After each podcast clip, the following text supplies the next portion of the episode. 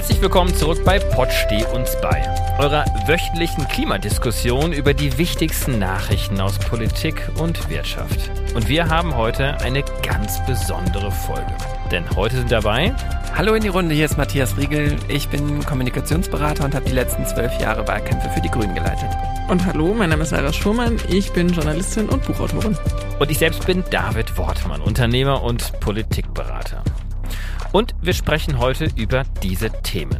Der Permafrost taut auf und mit ihm zehntausende Jahre alte Viren. Wie groß ist die Gefahr? An welchem Punkt stehen wir in der öffentlichen und medialen Diskussion über die Klimakrise? Und was ist die Strategie hinter dem Gasdeal mit Katar während der Fußball-Weltmeisterschaft? Und ich freue mich, und ich denke mal, wir alle freuen uns total, dass wir für den Anfang dieser Sendung einen ganz besonderen Gast dabei haben, nämlich den Arzt, Wissenschaftsjournalist und Fernsehmoderator Dr. Eckhard von Hirschhausen. Herzlich willkommen, Eckert. Wir grüßen dich. Wo bist du denn gerade? Hallo in die Runde. Ich hoffe, ihr ändert noch den Titel Doc steh uns bei, statt Pod steh uns bei. Ich bin gerade mit meinen letzten Shows äh, auf Tour. Ich habe ein Kabarettprogramm. Wer mich nur aus dem Fernsehen kennt, kennt mich nicht wirklich. Und ich bin äh, aus Leipzig zugeschaltet. Ich bin aber nächste Woche in Berlin. Da dürft ihr alle kommen. In Tempodrom, meine Heimatstadt, äh, zwei Abende, Dienstag und Mittwoch nochmal, äh, gebe ich alles auf der Bühne und dann ist erstmal Schluss mit lustig, weil ich meiner Stiftung Gesunde Erde, gesunde Menschen die Priorität einräume. Ich glaube, ein Thema, was wahrscheinlich jetzt ganz gut ist, auch mit dir mal zu diskutieren, ist, du bist ja eigentlich auch ausgebildeter Arzt und studierter Mediziner. Ähm, ein Thema, was uns ja schon seit vielen, vielen Wochen und Monaten und eigentlich auch Jahren schon begleitet, nämlich der Permafrost, der langsam aufbricht. Zehntausende Jahre alte Viren werden wiederbelebt. Kannst du das so ein bisschen einordnen, was das eigentlich bedeutet? Ist das gefährlich für uns Menschen? Naja, fairerweise weiß man es noch nicht so genau. Aber dass der Permafrost taut, das ist ja einer dieser gefürchteten Kipppunkte. Und ähm, die Kadaver, die da noch liegen, da wurden ja auch Mammutleichen äh, äh, sozusagen eingefroren und die tauen jetzt alle mit auf. Welche Viren davon für uns heute gefährlich sind, das ist jetzt gerade ganz, ganz aktuelle Forschung, aber wir müssen gar nicht auf die Viren aus dem Permafrost warten. Wir haben ja jetzt schon ein Riesenproblem. Also was mich ja immer wundert, ist, dass die Corona-Krise so wie vom Himmel gefallen diskutiert wird und man sieht viel zu wenig, dass die Zoonosen, also der Übersprung von Viren aus dem Tierreich auf den Menschen, auch Teil der Klimakrise ist. Also Teil des Umgangs mit dieser Erde. Also wenn wir Wildtiere nicht in Ruhe lassen, ihnen keinen Rückzugsort geben, wenn wir sie jagen, handeln, blutig übereinander auf Wildtiermärkten jede Kontaktfläche mit uns Menschen bieten, dann ist es keine große Überraschung. Und äh, 70 Prozent ungefähr der Infektionskrankheiten, die wir Menschen haben, kommen von den Tieren. Und deswegen mache ich mir A, um den Permafrost Sorgen, aber wir haben ja alleine in meiner kurzen Lebensspanne schon mehrere Pandemien gehabt, genau nach diesem Muster. HIV kam ja auch von Affen. Wir hatten Ebola, wir haben jetzt Corona, SARS-CoV-2. Warum heißt es SARS-CoV-2? Weil es schon mal SARS-CoV-1 gab. Also wir ähm, verstehen zu wenig, wie diese Probleme, die wir immer sozusagen in verschiedenen Schubladen diskutieren, eigentlich inhärent zusammenhängen. Und das, das versuche ich eben mit der Stiftung Gesunde Erde, gesunde Menschen, mit dieser One Health, mit dieser Planetary Health Idee auch voranzubringen, die inzwischen sogar im Koalitionsvertrag steht, ähm, dass man nämlich die tierische, die menschliche und die planetare Gesundheit zusammendenken muss. Ich würde auch was aufgreifen wollen, dass wir jetzt ja vielleicht sogar halbwegs noch verstanden haben öffentlich, dass ähm, ja, das jetzt vielleicht auch nicht die letzte Pandemie sein wird, die wir in unserem Leben so erleben, aber dass das oft auch als so eine Zwangsläufigkeit erzählt wird. Also von wegen, ja, wir Menschen verhalten uns jetzt halt so und jetzt ist es halt so und jetzt wird es irgendwie weiterkommen. Ähm, und deswegen ist auch so diese Frage nach dem, okay, müssen wir jetzt eigentlich Angst haben vor den auftauenden Viren aus dem Permafrost oder müssen wir eher Angst haben vor noch mehr Pandemien? Halt äh, auch ein bisschen bizarr, weil das dann oft kommuniziert wird wie so eine absolute Zwangsläufigkeit. Worüber wir nicht reden, ist, dass wir Menschen ja auch unser Verhalten ändern könnten. Also dass Total. wir ja zum Beispiel alles Mögliche tun könnten, um mhm. Pandemien mhm. halt nicht äh, ständig zu triggern und wahrscheinlicher zu machen. Und wir könnten ja auch endlich mal anfangen, die Erderhitzung tatsächlich zu stoppen und zumindest zu gucken, dass irgendwie der Permafrost so zugetaut bleibt, wie es halt dann noch geht. Diese Verbindung ist so, so eng, dass, dass mich das auch immer äh, nervt, dass wir ja auch lange diese Diskussion hatten, können wir uns Klimaschutz überhaupt leisten? Ja, wir brauchen Wirtschaftswachstum, wir brauchen viel Geld, um uns diesen teuren Umweltschutz leisten zu können. Und das ist der größte Bullshit, den wir uns überhaupt erzählen. Warum? Ich war gerade auf dem World Health Summit in Berlin. Und da hatten wir eine Session mit einem genialen Wissenschaftler, ähm, Ronald Dobson aus Princeton, der sagte, the cost of inaction, also was kostet es uns weiter, nichts zu tun. Und der hatte so ein Beispiel, dass wir nur zwei Prozent der Kosten der aktuellen Pandemie investieren müssten, um die nächste ziemlich zuverlässig zu verhindern. Und dass wir das nicht gebacken kriegen, dass wir endlich verstehen, put the glory back into prevention, also das Verhindern von Katastrophen, das muss uns jetzt was kosten, aber es kostet uns viel mehr, weiterzumachen wie bis jetzt. Was du gesagt hast, hat bei mir das gleiche ausgelöst, weil ich meine, wie lange hat Greenpeace davor gewarnt, vor Zoonosen, also vor dem mhm. Übertragen von Krankheiten? Ich meine, wir haben uns alle nicht so viel damit beschäftigt. Wir wollten das vielleicht auch gar nicht hören. Äh, Politik schon mal gar nicht. Ich glaube, es gab auch noch nicht mal ein Verständnis. Und dramatisch ist es eigentlich nur, dass jetzt, wo man quasi all das aufgeholt hat, trotzdem nicht oder wenig passiert. Ähm, immerhin das möchte ich jetzt einmal sagen, man kann ja davon halten, was man will, aber es gab zumindestens jetzt, das haben wir in dieser Vorbereitung gemerkt, dass zum Beispiel ein Herr Lauterbach sich zumindestens dazu äußern kann, zu diesen äh, jetzt aufkommenden Viren, ist ja schon mal was. Ich glaube, das hätte ein Herr Grohe von der CDU wahrscheinlich gar nicht gemacht. Der hätte das als eine Verschwörungstheorie irgendwie abgetan oder sonstiges, jetzt mal äh, böse gesprochen. Aber dass es jetzt irgendwie zumindest gesehen wird als Thema, ist ja schon mal was. Aber dass daraus eine Handlung folgt, das sehe ich erstmal noch nicht. Äh, deswegen mag ich den Namen von deiner Stiftung so sehr, dass es dir zeigt, dass wir nicht in einem gesunden Zustand miteinander hier irgendwie sind. Also weder hm. Mensch und Tier noch Mensch und Erde noch irgendwie. Und wir fragen uns immer dann noch, wie können wir im Verhältnis zur Natur oder so, das gibt's gar nicht, sondern wir sind Natur. Und wenn wir genau. das nicht verstehen, wenn wir das nicht verstehen, dann brauchen wir gar nicht weiter diskutieren. Und dass die Balance nicht da ist, zeigt ja schon mal eine Zahl. Ne? Also wir haben ja heute, um das nochmal hier reinzuwerfen, wir haben im Verhältnis drei Prozent zu ungefähr 97 Prozent Wildtiere, die drei Prozent vom Elefanten bis zur Haselmaus äh, und 97 Prozent haben wir Biomasse äquivalent mhm. an Menschen und an Nutztieren, also Rinder, Kühe und auch äh, natürlich äh, Hühner. Und das zeigt ja dieses Unverhältnis äh, dann auch auf und ich glaube, das ist wahrscheinlich auch ein großes Thema eurer Stiftung dann, Eckert, oder? Ja, total. Aber David, das Erschreckende an der, an der Zahl, das illustriert sich auch noch besser, wenn man die Dynamik dahinter sieht. Also wir reden gerade ja über Viren, die vor 10.000 Jahren oder noch mehr äh, Zeiten in, eingefroren wurden.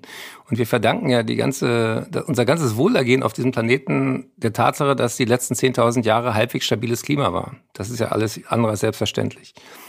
Und vor 10.000 Jahren waren Menschen in der dieser Biomasse, ich glaube, wir, wir referieren gerade die gleiche Studie, haben wir nur ein Prozent ausgemacht und 99 Prozent waren wilde Tiere. Ja. Und in dieser sehr, sehr kurzen Zeit, in diesen paar Generationen, haben wir das Mengenverhältnis derartig auf den Kopf gestellt und dass es diesen Wildtieren so scheiße geht, dass die krank werden und die dann als auf ihrem Sterbebett sozusagen uns noch ihre Viren dalassen, das ist alles folgerichtig. Ja. Und deswegen müssen wir auch dringend darüber reden. Auch in der Ukraine-Krise nimmt der Hunger gerade zu, weil plötzlich Getreide äh, als Waffe genutzt wird und, und, und. Das ist mir auch nochmal klar geworden, wann hören wir endlich auf, Getreide in Tiere reinzuschieben, statt es selber Menschen zur Verfügung zu stellen. Ja, also das zeigt für mich auch, wie eng diese Themen zusammenhängen. Wir könnten auch, jetzt hatten wir ja gerade acht Milliarden Menschen erlebt, wir können alle satt bekommen, aber nicht, wenn wir weiter sagen, so einen Schwachsinn machen wie diese Massennutztierhaltung, die uns auch viele von den anderen Problemen einbrockt. Ich habe heute passenderweise dazu, mir war das nämlich selbst nicht bewusst, nächste Woche am 7. Dezember, da fängt an die COP15, also mhm. gar nicht sozusagen ja. Klimakonferenz, sondern Biodiversitätskonferenz. Mhm. Äh, und mir war das gar nicht so bewusst und da habe ich, boah, ich also wenn man in diesen Bericht nur reinguckt, eine Million Arten äh, sozusagen bedroht, 150 Arten sterben am Tag. Und da habe ich so gedacht, mir ploppt das so auf. Erstens ist es wirklich da auch wieder keiner bewusst, dass diese Konferenz stattfindet. Zweitens über diese Dimensionen und drittens, wie du, das passt für mich so sehr zu dem, was wir hier gerade sagen. Der Lebensraum schwindet halt. Wir könnten hier alles anführen, von Landgrabbing über äh, sozusagen das Ab. Äh, ich habe mich lang, ganz lange mit so Mangrovenwäldern in ganz anderen Projekten beschäftigt, aber was da ja. sozusagen an Lebensraum weggenommen wird, Nature-based Solutions. Genau, ja, dass du im Grunde genommen gar nicht mehr es wird halt immer geringer sozusagen da, wo wir Tiere leben lassen und da auch dann nur so, wie wir das wollen. Und, und es verstärkt so sich ja auch noch. Ne? Ich glaube, ja. wir hatten mal eine Diskussion gehabt, Eckert, vor, weiß ich nicht, anderthalb Jahren, da hatten wir, oder hattest du mal eine brasilianische, ich glaube, das war eine brasilianische ähm, Medizinerin in die Diskussion eingeladen, der Urwald brennt und auch nach solchen Hitzen. Und äh, wenn der Urwald verschwindet, äh, wird natürlich der Druck nochmal umso größer. Das heißt, hier haben wir nochmal solche Skalierungseffekte ja auch drin. Also wirklich ein Wahnsinnsproblem, ähm, was wir da haben. Ich wollte noch nachschieben, dass es ja auch noch einen Zusammenhang zwischen Biodiversität und Klimakrise gibt. Ne? Also so, mhm. umso mehr wir die Lebensräume verändern, umso schwieriger wird es für die Tiere gleichzeitig äh, oder für überhaupt Arten. Äh, gleichzeitig brauchen wir eine Artenvielfalt, um auch, das hattest du ja schon angedeutet, ne, alles Mögliche wieder ausgleichen zu können, Nature-Based Solutions. Und von daher, also landen wir halt oft dann beim gleichen Punkt. Erderhitzung stoppen wäre eine richtig gute Idee. Ich habe noch ein, noch ein weiteres gutes Argument Argument für alle Potsteh uns bei Hörerinnen und Hörer. Wir reden ja auch gleich über die Art und Weise, wie wir Kommunikation effektiver und wirksamer machen könnten. Und äh, mir ist als Arzt immer wichtig, das geht ja nicht nur da draußen sozusagen um Artensterben, sondern auch in uns drin. Also wir haben, so wie wir lange die Klimakrise als ein Problem von Eisbären geframed haben, haben wir ja auch Artensterben immer so ein bisschen belächelt. Ja, das sind irgendwie diese Panda-Bären Umarmer und die Krötentunnelbauer. Gab es eine Menge dämlicher Kabarettnummern drüber. Und ich sag dann, wusstet ihr eigentlich, dass wir Menschen auch eine Lebensgemeinschaft sind? Wir leben davon, dass Darmbakterien für uns die ganze Nahrung aufschlüsseln. Das könnten wir gar nicht ohne Mitbewohner. Also wir haben, wenn man mal durchzählt, mehr Mitbewohner, also mehr Bakterien in uns, im Darm und auf der Haut zum Beispiel, als wir selber Körperzellen haben. Also die Welt zu Gast bei Freunden, das gilt für unseren Körper. Und wir verlieren Arten auch in uns. Das heißt, wir wissen heute, dass zum Beispiel entzündliche Darmerkrankungen zunehmen, weil die Artenvielfalt in uns schwindet, weil wir uns zu einseitig ernähren, weil wir viel zu viel Pestizide und natürlich auch Antibiotika überall mit einkaufen. Und ich finde das wichtig, dass wir, das hattest du so schön gesagt, Matthias, wir können uns da nicht rauskaufen. Wir sind vernetzt, wir sind Teil dieses Web of Lives. Mhm. Und äh, die Kim Grützmacher hat das super gesagt, wenn die Klimakrise das Fieber von Mutter Erde ist, dann ist das Artensterben ihre Demenz, das krankhafte Vergessen, weil jede Art enthält sozusagen unfassbar viel Weisheit darüber, wie Leben auf diesem Planeten funktioniert und wir sind Teil davon. Du hast ja gerade den, den Begriff vernetzte ja, Menschheit äh, gerade nochmal eingebracht, äh, Eckert. Was mich mal so fasziniert, ist der Begriff dieser Gaia. Ich weiß nicht, ob ihr euch damit beschäftigt mhm. habt. Also James Lovelock ist ja ein Wissenschaftler, der erst kürzlich verstorben ist. Der ist über 100, ich glaube, drei Jahre alt geworden und der hat wirklich sehr wissenschaftlich versucht mal aufzubereiten, äh, dass wir eigentlich, weil wir so vernetzt sind, also wirklich von den innersten Bakterien in einem Darm bis äh, hin natürlich zu dieser großen Vernetzung, die wir über größere Organismen haben, Pilze, Wälder und so weiter und so fort, schlussendlich uns ja eigentlich als ein Lebewesen ja auch begreifen können. Für viele klingt das sehr, sehr esoterisch dann auch, aber ich finde es total schlüssig, wenn wir da versuchen, hm. auch so ein bisschen mal anders über uns nachzudenken und nicht nur als mhm. Individuen und wir Menschen und die anderen Tiere, sondern eigentlich sind wir ja Teil der Tierwelt und schlussendlich ja möglicherweise ja doch einer, einer Gaia, dieser Mutter Erde. Wobei ich echt sagen muss, dass das für mich was war, was ich lange für sehr esoterisch hielt. ja, das klingt also auch so. Ne? Ja. bis zu dem Punkt, in dem mir bewusst wurde, wie akut die Klimakrise ist, weil vorher war ich immer so auch, auch das, was wir vorhin gesagt haben, nochmal mit den Gefahren, ne? Also das waren für mich immer so lange ganz potenzielle Gefahren. So, also irgendwas vielleicht, irgendwie was, wo passieren würde. Aber wie ihr auch schon gesagt habt, so, wie lange eigentlich vor diesen Pandemien gewarnt wird. Also wir schnallen nicht ganz gesellschaftlich, dass das tatsächlich reale Gefahren sind, dass sie immer, immer, immer realer werden durch ähm, alle möglichen Handeln und Unterlassen. Und vielleicht, um es jetzt hier nochmal ein bisschen konstruktiv nach vorne zu äh, drehen, du hast vorhin so schön gesagt, dass der Name der Stiftung von Eckert halt ja gesunde Erde, gesunde Menschen eigentlich zeigt, dass wir nicht mehr gesund sind. Ich finde auch schön, dass sie eigentlich ähm, auch nochmal zeigt, welches Potenzial es Multisolving gibt, ähm, alle möglichen Probleme, die wir gerade haben und Krisen auch anzugehen und äh, so Dinge nach vorne zu bewegen und dass sich da auch Dinge nochmal zum Positiven verändern können. Vielleicht wäre das was, was äh, Eckert noch in drei Sätze fassen kann. Ja, ich habe ja äh, für alle, die neugierig sind, auch genau darüber mein Buch geschrieben, Mensch Erde, wir könnten es so schön haben. Weil das, was ja oft sozusagen auch äh, Klimawissenschaftlerinnen und Wissenschaftlern vorgeworfen wird, ist, ja, ihr macht immer Hysterie, ihr macht äh, sozusagen äh, den Teufel an die Wand und das lähmt die Leute. Und deswegen versuchen wir in unserer Kommunikation ganz konstruktiv auch immer wieder diese Co-Benefits nach vorne zu stellen, nämlich wir könnten es viel gesünder haben. Ich war letzte Woche auf einer Pressekonferenz von äh, der DGPPN, das ist die Deutsche Gesellschaft für Psychiatrie, Psychotherapie, Neurologie, also die Leute, die sich um die Seele des Menschen kümmern. Und es war unfassbar, du kannst hochrechnen, dass uns die Klimakrise in Deutschland eine Million mehr psychisch erkrankte Menschen sozusagen einbrockt, die sonst nicht betroffen wären. Das hat drei mhm. Faktoren, nämlich A, Hitze, weil Hitze ist total scheiße fürs Hirn. Und die Sterblichkeit bei psychisch äh, Vorerkrankten ist sehr viel höher. Zweitens hast du so Probleme wie Feinstaub, also alles, was du fossil an Dreck erzeugst, hat ja immer diese kleinen Partikel in der Luft. Die atmen wir ein und ausgerechnet die allerkleinsten, die gehen von der Lunge ins Blut, von dem Blut ins Hirn, machen so chronische Entzündungen. Du hast mehr Psychosen, du hast mehr Demenz. Ähm, du hast sogar mehr Diabetes, ja, wo man erstmal denkt, was hat ein Feinstaub mit Diabetes zu tun? Weil auch die Bauchspeicheldrüse chronisch entzündet ist, wenn du dreckige Luft einatmest. Das ist total aktuelle Forschung, aber es ist für mich ein super Beispiel. Und der dritte Faktor ist noch Klimaangst, der ist auch äh, relevant. Aber nur mal um zu zeigen, wie wir Menschen oft interagieren mit der Luft um uns herum, ohne es zu wissen, dass die uns krank macht. Und dann denke ich immer, wenn wir so viel über Energiewende reden, warum reden wir nicht über die Gesundheitsvorteile? Ja, wir hätten, wenn wir alle neben einem Solarpanel einatmen oder neben einem Windrad, wir hätten auch die viel geilere Luft, wir hätten es viel schöner, wir hätten es gesünder. Und da ärgert mich, dass dieses Framing ist immer Ingenieur und, und äh, hier da, das, das und das. Aber äh, warum wollen wir Erneuerbare, weil es gesünder ist. Es geht schlussendlich ja um uns Menschen, ja. Und ich glaube, das hat uns wirklich auch gefehlt in diesem Diskurs. Äh, deswegen bin ich auch dir so dankbar, Ecker, dass du das Thema aufgegriffen hast und vielleicht auch in Zukunft noch mehr Zeit mit diesem Thema verbringen wirst. Denn ich bin jetzt ja auch schon locker 20 Jahre mit diesem Thema beschäftigt und äh, wir haben uns immer über Krieg und Frieden unterhalten, über Entwicklungshilfe, natürlich über den Klimawandel und auch Biodiversität ist auch immer wieder ein Thema gewesen. Aber das Thema Gesundheit, also das Ureigentliche, was der Mensch doch mhm. für sich selber, das Persönlichste, was ich doch eigentlich habe, das tauchte eigentlich nie in diesem Diskurs auf. Und äh, deswegen finde ich das total wichtig, was ihr dort macht. Und äh, ich glaube, das sollten wir auch alle versuchen, auch weiter voranzubringen, mhm.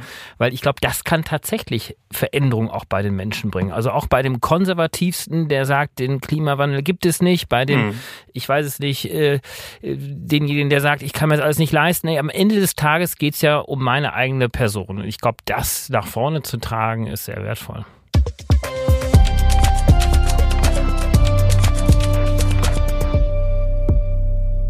Kommen wir doch wirklich jetzt zum nächsten Thema.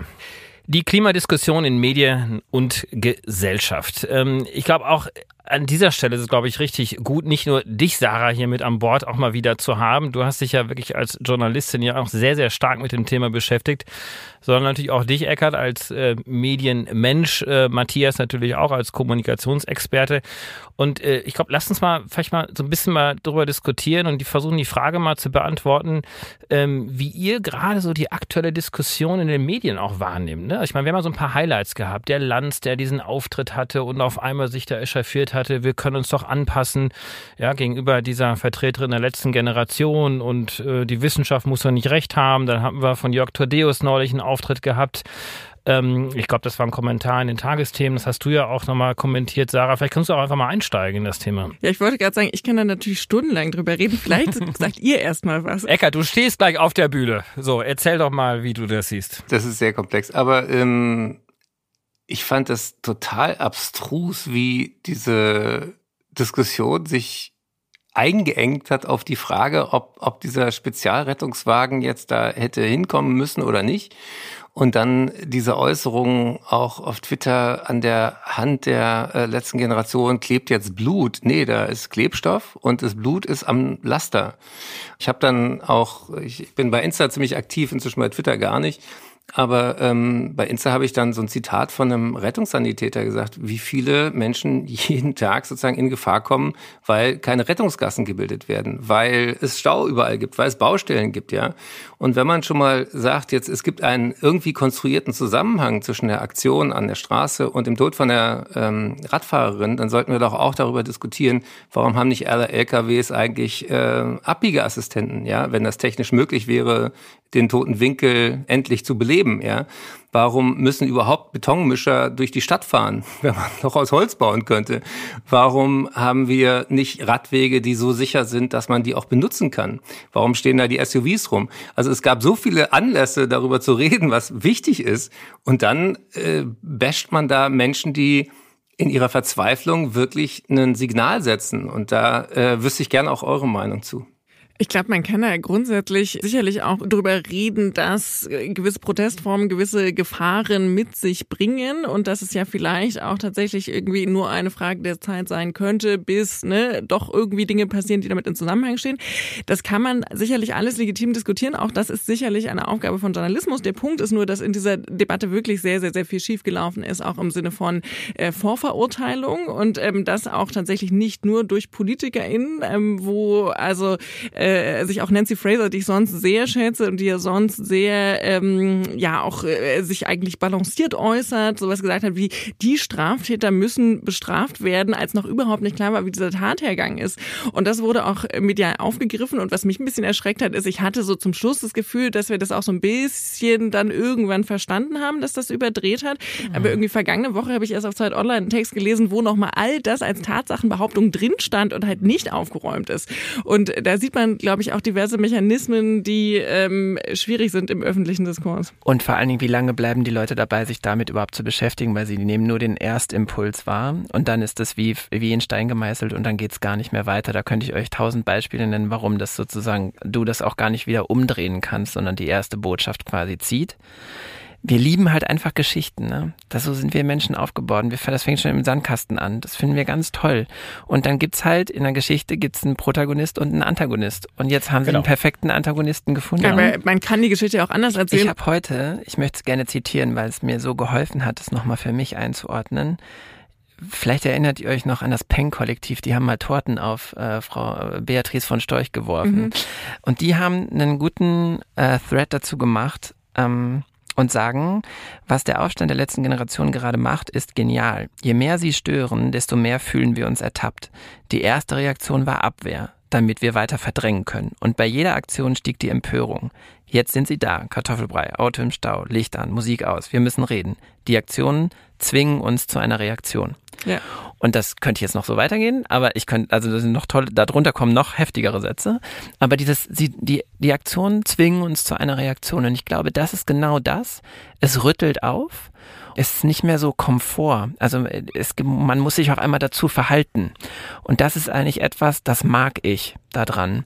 Und dass es sich aufrüttelt und dass da etwas passiert. Nächste Woche wird Fridays for Future vier Jahre alt, dass man es schafft, dass es wieder ein gesellschaftlich relevantes Thema wird. Das ist eigentlich zwingend notwendig. Ich würde das vielleicht noch ein bisschen zuspitzen wollen als. Also ich finde, dass praktisch die Proteste der letzten Generation sichtbar machen, dass die Klimakrise in der Breite oder zumindest bei vielen EntscheiderInnen, PolitikerInnen, JournalistInnen noch immer nicht verstanden ist. Ähm, und das, ich weiß, ich sage das jedes Mal, aber ich mache das einfach für eine Politikerin. Ich wiederhole das so lange, bis das ankommt. Eckert, äh, du bist gleich auf der Bühne. Du wirst gleich ein Publikum fesseln. Ähm, du hast das über viele, viele Jahre hinweg gemacht. Das heißt, du kannst Geschichten erzählen. Du kannst Spannungsbögen herstellen. Du kannst äh, Menschen emotionalisieren, 90 Minuten lang und sie kommen nachher aus deinem Bühnenprogramm raus. Sie werden werden es ja auch noch ein paar Tage, ein paar Wochen jetzt erleben können in Deutschland und sind danach inspiriert. Was ist denn deine Antwort darauf, wie man jetzt gute Geschichten erzählt, um dann noch diejenigen erreichen zu können, die heute noch wegschauen bei dem Thema Klimakrise? Also ähm, ich bin da voll auf Sarahs Seite. Als Arzt ist es der Job, erstmal die Diagnose verständlich zu machen und dann über die Therapieoptionen zu reden. Und das haben wir bei der Klimakrise komischerweise bis heute noch nicht klar mhm. genug gemacht ähm, die Dringlichkeit, der Zeithorizont und die Unausweichlichkeit. Also im Mittelalter hat man Dinge geglaubt, weil man sie nicht wissen konnte. Und heute wollen wir nicht glauben, was wir wissen. Also ich, ich habe heute Morgen ähm, in Erfurt mit der Kommunikationspsychologin Cornelia Betsch genau darüber gesprochen. Und eine meiner Lieblingszitate ist, Research shows that showing people research doesn't work. Also nur weiter Studien zu produzieren, ist nicht die Antwort. Oh und deswegen, als die Fridays gestartet sind und dann einige Politiker, und jetzt stellen ja ich bewusst nicht, das waren es wieder nur Männer, dann sagten, lass doch mal bitte diesen, diesen Quatsch, geht doch mal in die Schule, lernt mal was Anständiges und äh, überlasst die Politik den Profis haben mehr oder minder über Nacht 28.000 Wissenschaftlerinnen und Wissenschaftler unterschrieben bei Scientists for Future. Und dann hatten wir die Bundespressekonferenz mit Luisa Neubauer und mit Maya Göpel und äh, mit vielen, vielen anderen waren dabei. Und ähm, das war total wichtig. Mai hat dann auch bei Riso mit Millisekunden stattgefunden und plötzlich wurde das richtig bekannt. Dieses zentrale Wort ist irreversibel, nicht wieder umkehrbar. Und da biete ich auch äh, für euch Kommunikationsprofis, wüsste ich gerne, wie ihr das Beispiel findet. Das habe ich äh, neulich bei Ilda mehr oder minder aus Versehen gesagt und aber seitdem benutze ich das. Das ist für uns total schwer zu akzeptieren, dass Dinge endlich und irreversibel sind. Weil wir in mhm. unserer Fantasie wollen wir uns weder mit unserem eigenen Tod auseinandersetzen, noch mit dem potenziellen Tod von uns allen. Und dann sage ich, warum ist jedes Fieberthermometer der Erde bei 42 Grad zu Ende? Das ist kein Zufall. Das ist eine biologische Gesetzmäßigkeit, weil bei 42 Grad sich Proteine verändern in ihrer Struktur, die denaturieren. Was heißt das konkret? Wenn du ein Ei nimmst, ein rohes Ei und tust es in warmes Wasser, es muss gar nicht kochen, es reicht ein bisschen über 40 Grad, dann wird dieses Ei hart. Und es wird für immer hart, irreversibel, nicht mehr umkehrbar. Und selbst wenn das Wasser abkühlt, wird es nicht mehr weich. Und viel wichtiger, aus einem gekochten Ei wird nie mehr ein Küken. Das heißt, dieses Ei hat für immer das Potenzial auf Leben, auf Lebendigkeit, auf Teilhabe in dieser schönen Welt verloren. Woraus besteht ein Ei? Aus Wasser, aus Eiweiß und aus Fett. Woraus besteht unser Gehirn? Aus Wasser, aus Eiweiß, aus Fett. Und dann rattert's bei den Leuten und dann wird ihnen klar, aha, wir können uns da nicht mhm. rauskaufen. Und dann sage ich immer salopp, das habe ich bei Harald Lesch gehört und habe es ein bisschen weiterentwickelt. Physik gilt auch, wenn man es in der Schule abgewählt hat. Also das gilt weiter. Wir können uns ja, da nicht sagen rummogeln. Und, und das ist das ist so eben diese Absurdität auch von Klimapolitik, dass wir denken, Mensch, wir haben doch 2015 schon einen tollen Vertrag in Paris unterschrieben, aber deswegen ist ja kein einziges CO2-Molekül jetzt reumütig aus der Atmosphäre wieder unter die Erde, wo es hingehört. Das heißt also, wir müssen uns klar machen, es betrifft jeden und jede und es ist jetzt noch ein historisches Zeitfenster offen und wir haben eine Jahrhundertaufgabe, für die wir nicht mal mehr ein Jahrzehnt Zeit haben. Du hast gerade die Physik aufgegriffen, die also rein physikalisch, technisch könnten wir das ja alles ja noch abwenden. Das ist ja naturwissenschaftlich, mit der Naturwissenschaft kann man nicht verhandeln, rein theoretisch und praktisch ja auch noch machbar. Nur was dazwischen steht, sind wir Menschen und zwar unsere sozialen Systeme und wie wir kulturell ticken, unsere Art und Weise, wie wir uns organisieren. Und das ist ja eigentlich änderbar. Ja, ja es gibt auch Leute, die immer noch sehr viel Geld damit verdienen, so, dass sie weitermachen genau. wie bisher. Und das finde ich ganz wichtig. Es gab einen, einen super Tweet von einer Aktivistin, die sagte, es ist verdammt schwer, nach Feierabend sagen, ehrenamtlich die Welt zu retten, wenn andere sie hauptberuflich zerstören. Ganz richtig. Das ist auch der Grund, warum ich, warum ich jetzt aufhöre mit dem Bühnenprogramm, weil ich will nicht mehr sozusagen immer der lustige Doktor sein, sondern wir haben gerade einen planetaren Notfall und als Arzt musst du dich um die dringendsten Probleme kümmern. Wenn jemand in die Notaufnahme kommt, dann guckst du auch nicht nach Fußbild, sondern guckst erstmal nach Herz, Kreislauf und Hirn. Ich würde es versuchen, nochmal zurückzuführen zu der Frage, wie sieht eigentlich gerade die öffentliche und mediale Debatte aus? Und da haben wir halt das Problem, dass Physik zwar irgendwie äh, angeblich weitergeht für Leute, die es abgewählt haben, aber es geht halt nicht in Talkshows und es gilt auch oft in medialen Berichten nicht ausreichend äh, die physikalischen Regeln. Also das finde ich haben jetzt auch nochmal praktisch diese, äh, sag ich mal, kleinen Ekel Klaas der vergangenen Woche bei Lanz, bei Maischberger, wo auch behauptet wurde, ne, man könne sich ja alles Mögliche anpassen und solle das vielleicht auch lieber nur tun, anstatt das jetzt abzubremsen oder halt in diesem Kommentar von Jörg Tadeus bei den Tagesthemen gesehen.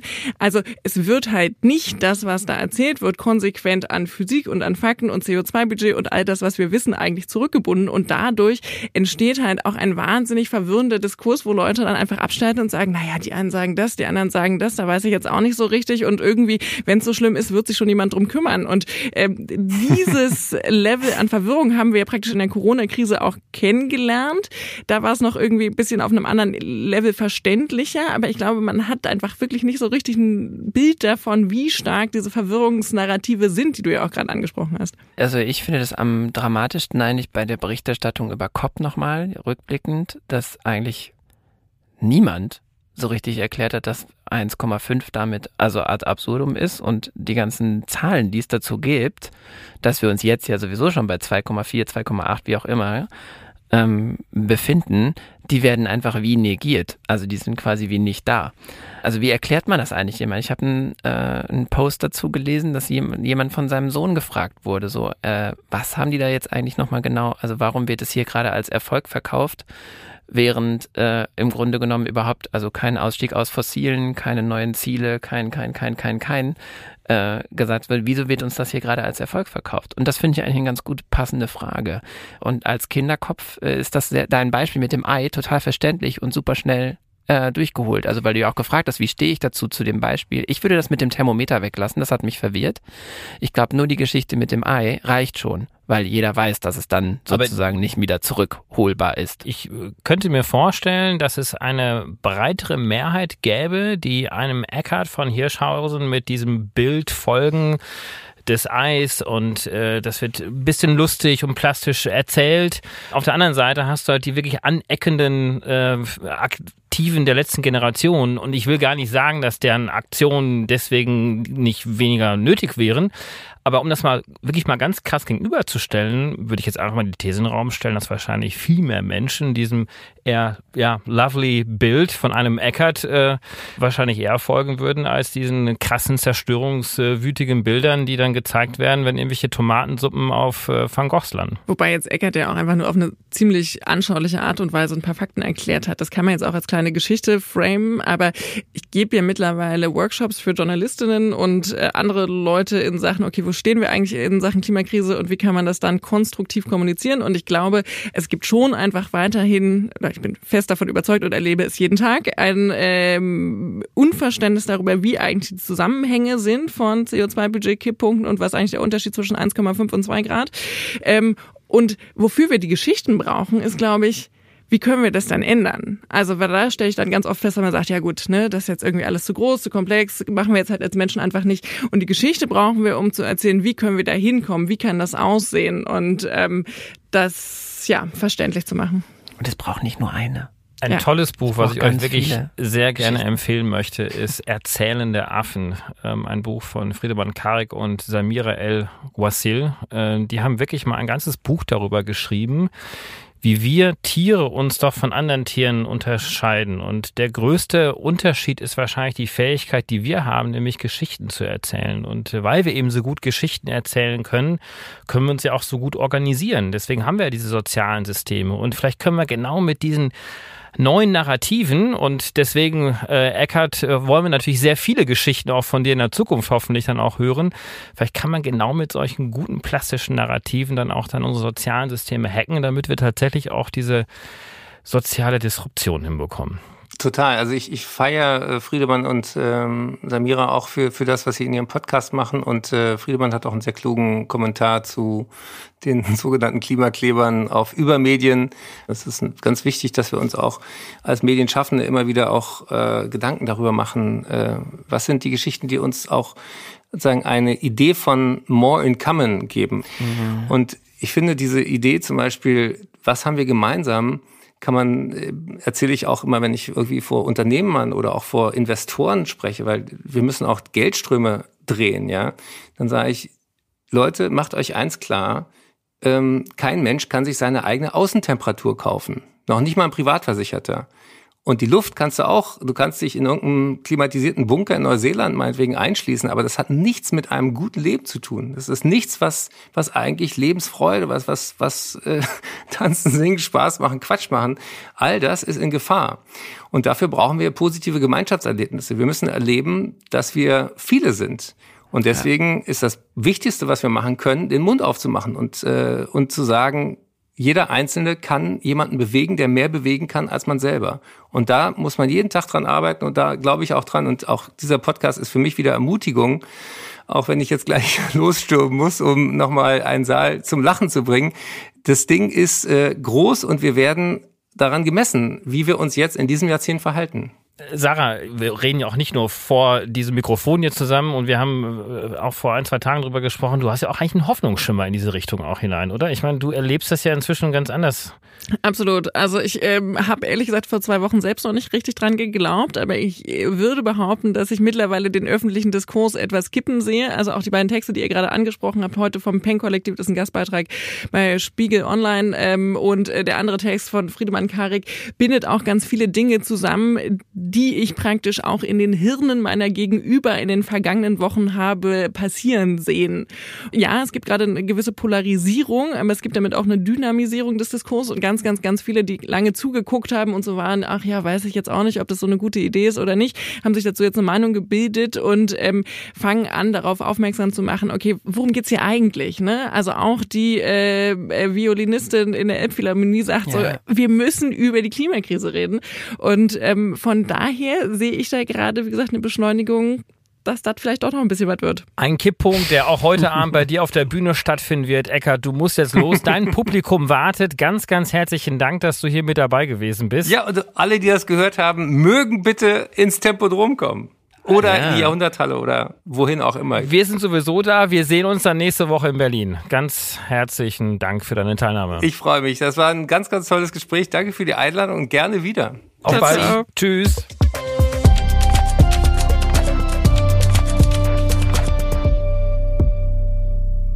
Der Gasdeal mit Katar, das ist Thema Nummer drei. Jetzt müssen wir doch nochmal uns so ein bisschen an diesem Thema abarbeiten. Wir haben ja in den letzten Wochen ja sehr viel über Gas gesprochen und vor vielen, vielen Monaten kam das Thema ja auf, als es eine erste Reise von unserem Wirtschafts- und Klimaschutzminister Robert Habeck nach Katar gab. Inzwischen ist ja auch die Fußballweltmeisterschaft dort. Und ist es ein Zufall? Ja oder nein? Das kann uns vielleicht Matthias beantworten. dass genau ausgerechnet jetzt in diesen Tagen, wo die Fußballweltmeisterschaft stattfindet, endlich auch mal ein Vertrag unterschrieben worden ist. Ich glaube, das hat überhaupt nichts miteinander zu tun.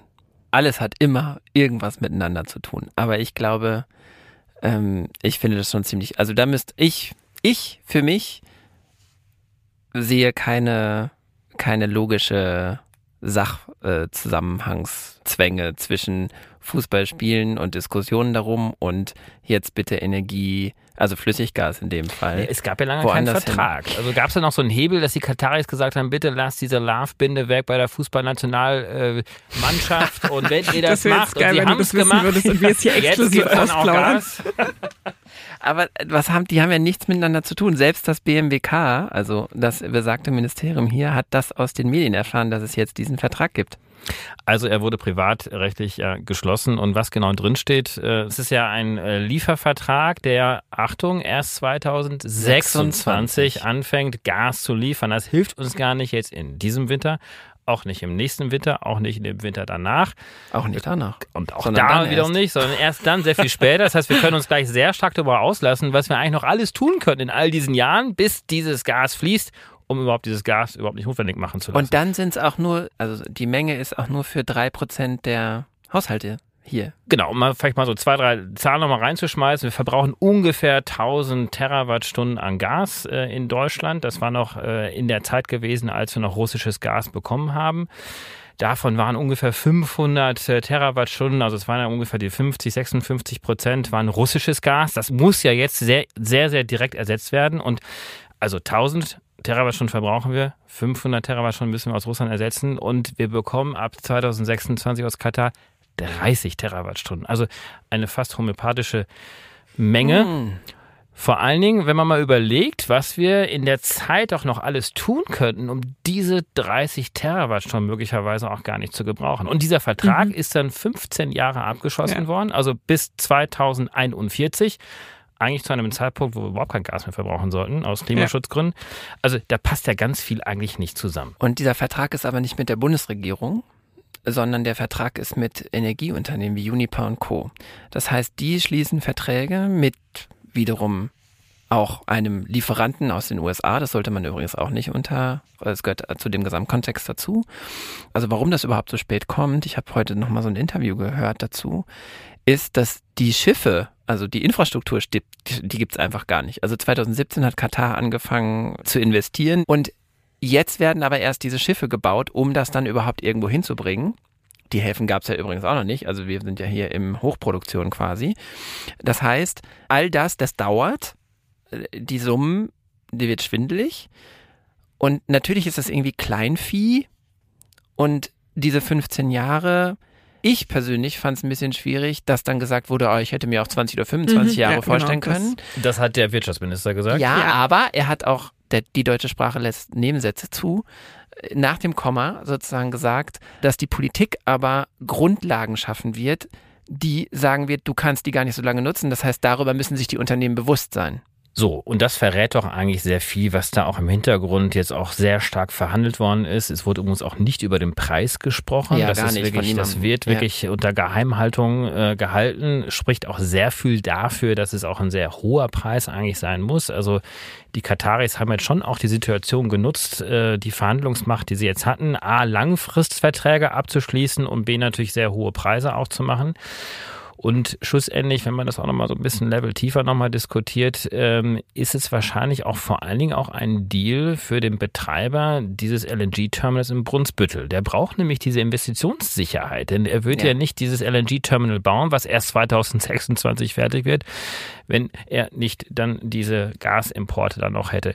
Also diese Nebensätze, die dann Robert Habeck dann doch nochmal eingeworfen hat, lassen da insofern hoffen, als dass er eigentlich damit sehr indirekt und vielleicht auch als Botschaft Richtung der Kataris auch sagt, ja, wir haben möglicherweise diesen Vertrag als abgeschlossen, aber der Souverän ist immer noch der Staat, die Politik. Und wenn wir es ernst machen mit der Klimapolitik, dann müssten eigentlich dann auch Rahmenbedingungen geschaffen werden, damit dann auch dieses Gas dann doch nicht so lange fließt.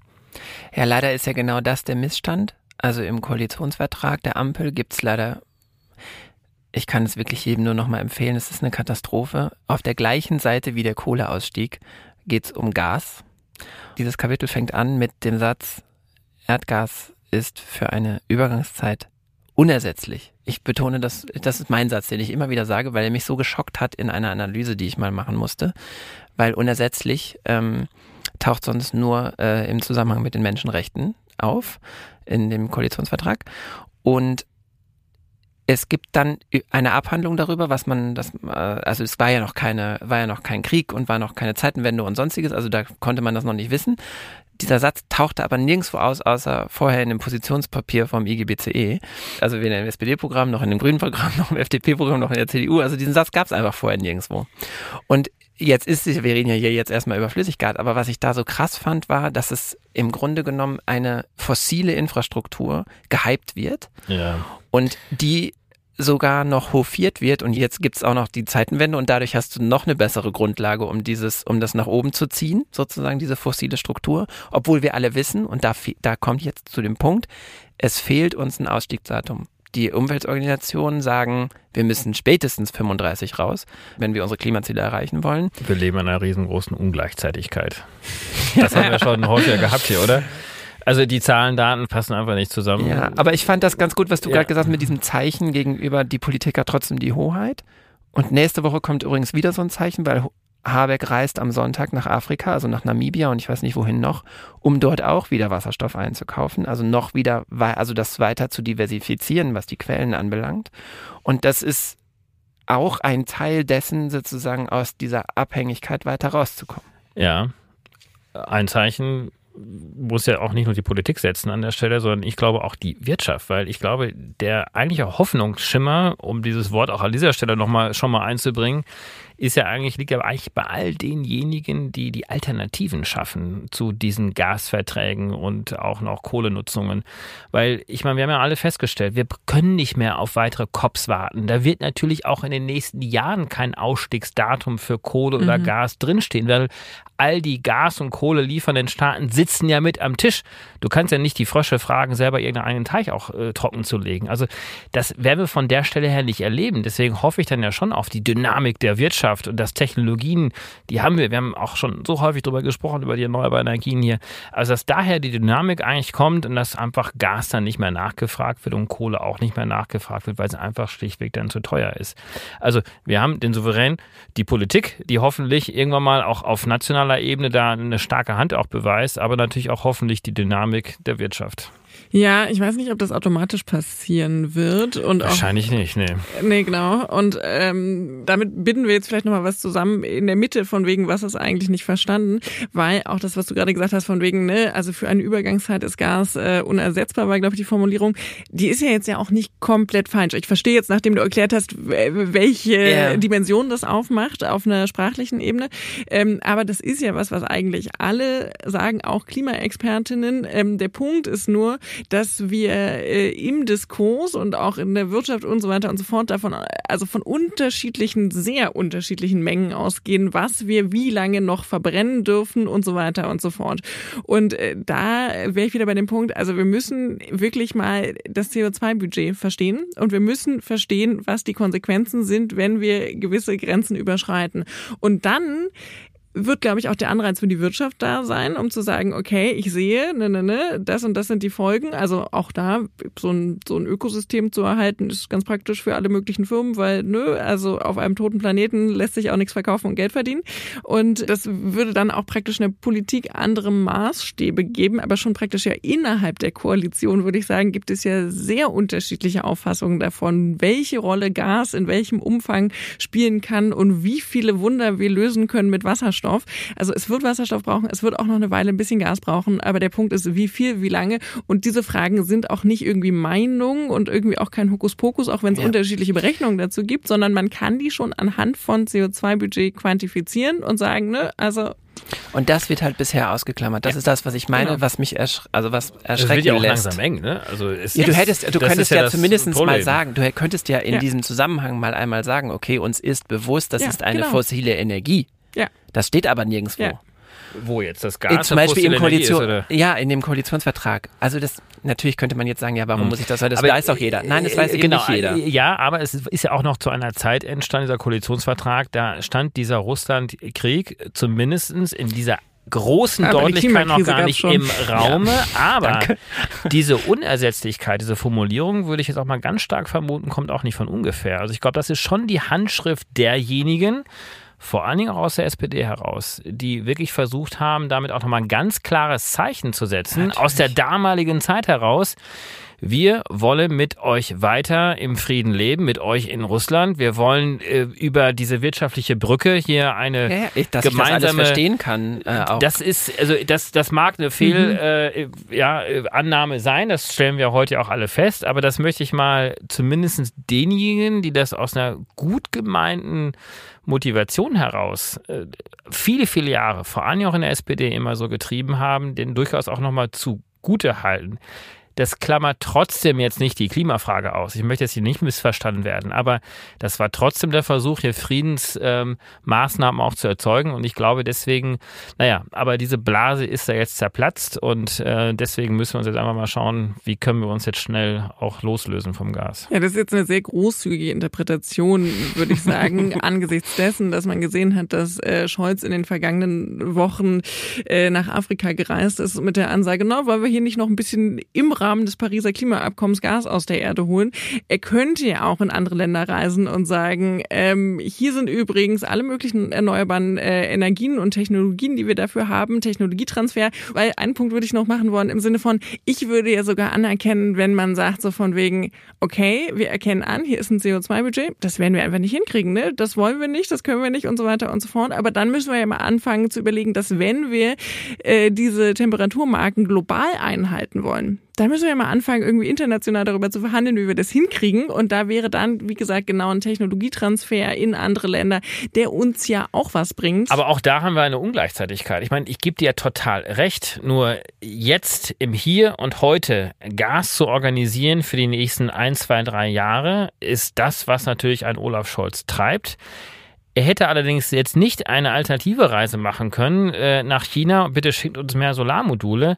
Damit hätte er dieses Problem zumindest für diesen Winter und für den nächsten Winter nicht direkt lösen können. Also auch da haben wir so eine gewisse Ungleichzeitigkeit, weil es ist ja jetzt nicht so, dass jetzt einfach die Terawattstunden Gas einfach ersetzt werden können durch irgendwelche Solarmodule, die Glas auf Glas mit einem Aluminiumrahmen umgeben sind. Also da haben wir ganz andere, ich sage jetzt mal wirtschaftliche Energiemechanismen, die dahinter stehen. Ähm, das muss man auch fairerweise, glaube ich, in der Analyse dann auch da mitbringen. Ich gebe dir total recht, was mittelfristig und langfristig und auch in den nächsten fünf, sechs, sieben, acht, neun Jahren, und es muss heute auch schon anfangen, aber wir schaffen trotzdem nicht, äh, in dem aktuellen Winter und im nächsten Winter genauso viel Solarmodule auf einmal zu äh, importieren, wenn uns zu Hause möglicherweise die Handwerker fehlen, um diese aufzubauen. Ich glaube, wir haben so unglaublich viele Dinge einfach liegen gelassen. Ähm, wir hätten noch so viel mehr auch machen können und anfangen können und können wir immer noch machen, um zum Beispiel diese 30 Terawattstunden, diese läppischen 30 Terawattstunden, die 26 dann auf uns zukommen, da, da haben wir jetzt locker mal vier, fünf Jahre noch Zeit, um diese ersetzen zu können. Aber wir können auch einfach mal Dinge lassen. Ich finde, wir kommen an dieser Stelle, wenn wir schon wieder über Klimaprobleme reden, zu Recht, trotzdem zum Hoffnungsschimmer. Auf geht's. Der Hoffnungsschimmer der Woche.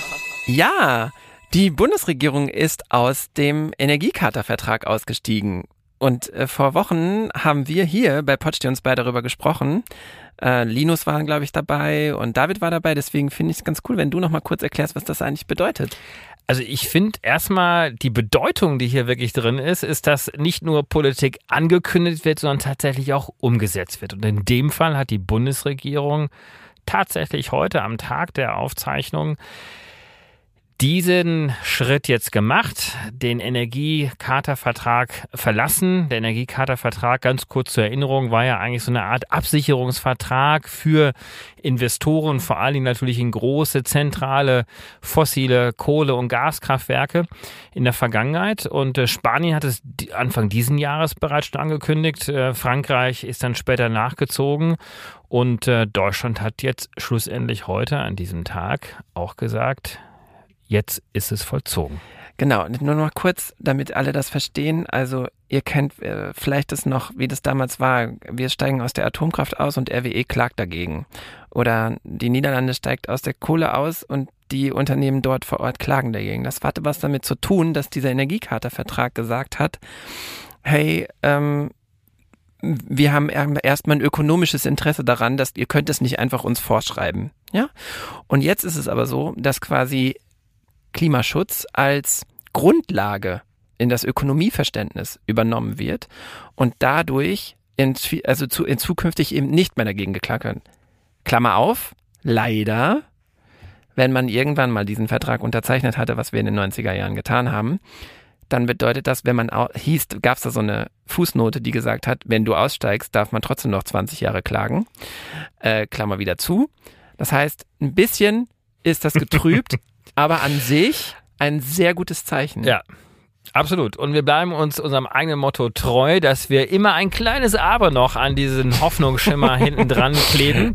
Aber das soll natürlich das Ganze nicht irgendwie übertünchen. Es ist toll, dass es jetzt passiert ist und äh, ich freue mich schon auf den Hoffnungsschimmer der nächsten Woche. Ja, und ich fand es toll, heute mit euch zu sprechen. Diese Runde hatten wir ja noch nicht. Hat mir gefallen. Ja, hat Spaß gemacht. Ja. Danke. Super. Danke. Tschüss und schöne Woche euch. Ciao, ciao. Das war Pod uns bei. Falls es euch gefallen hat, abonniert uns doch auf Spotify, Apple, Amazon, Google oder überall, wo ihr sonst eure Podcasts hört. Neue Episoden gibt es immer Donnerstagmorgens. Wenn ihr zu den Themen und Zahlen, die ihr heute hier gehört habt, noch etwas nachlesen wollt oder ein bisschen vertiefen wollt, dann guckt doch bitte in die Show Notes, wo wir jede Woche Links für euch zusammenstellen. Fragen, Anregungen, Lob und Kritik bitte an podstehundsbei.studio-bummens.de. Pod Steh uns bei ist eine Produktion von Studio Bummens und K2H. Produktion und Redaktion Kate Kubel, Nick Heubeck und Dimitros Georgoulis. Executive Producer bei Studio Bummens Tobias Baukage und bei K2H Moritz Hohenfeld. Musik Simon Fronzek. Ton und Schnitt Lara Schneider.